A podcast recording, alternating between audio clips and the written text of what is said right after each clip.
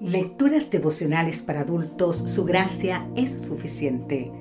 Cortesía del Departamento de Comunicaciones de la Iglesia Dentista del Séptimo Día Gascue en Santo Domingo, capital de la República Dominicana. En la voz de Sarat Arias. Hoy, 23 de julio, redimiendo el tiempo.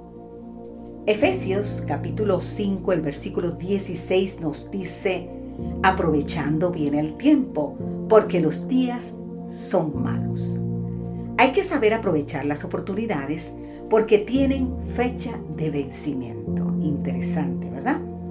La palabra oportunidad viene del latín y significa hacia el puerto, de la idea de una nave que aprovecha el viento y la corriente para llegar al puerto con seguridad. Lo breve de la vida es un fuerte argumento para hacer buen uso de las oportunidades que Dios nos da.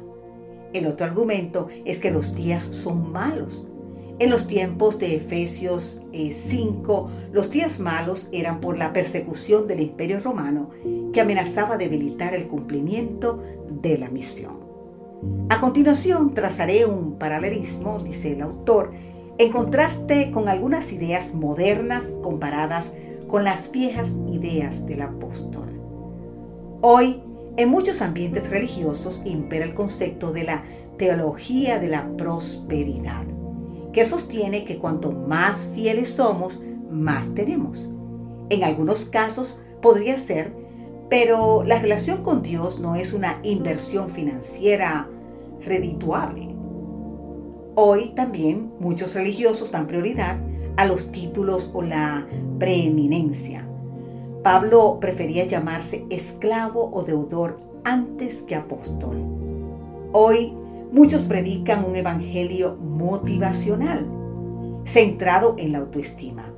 Es un evangelio antropocéntrico, con énfasis en lo que cada uno puede hacer.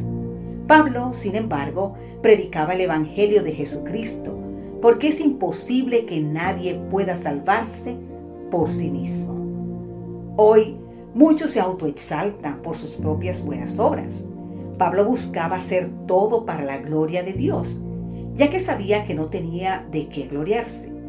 Pablo cumplía lo que bien resumiría siglos más tarde Charles Spurgeon. Escuchen.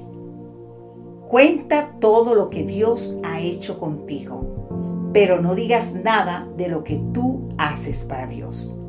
No busques aplausos, busca su gloria. Hoy muchos diluyen la doctrina y le hacen un descuento. Pablo la mantuvo siempre en alto y no negoció con el mensaje. Podía negociar las formas, pero nunca con el fondo. Querido amigo, querida amiga, la vida es demasiado corta para que la disipemos. No tenemos sino unos pocos días de gracia en los cuales prepararnos para la eternidad. No tenemos tiempo para perder, ni tiempo para dedicar a los placeres egoístas, ni tiempo para entregarnos al pecado. Es ya hora de levantarnos del sueño y poner a trabajar todas las habilidades que Dios nos ha dado, redimiendo el tiempo porque los días son malos. Así nos dice Efesios 5:16. Ahora bien, querido amigo, querida amiga, vamos a recuperar el tiempo perdido. No solo porque los días son los peores, también son los últimos.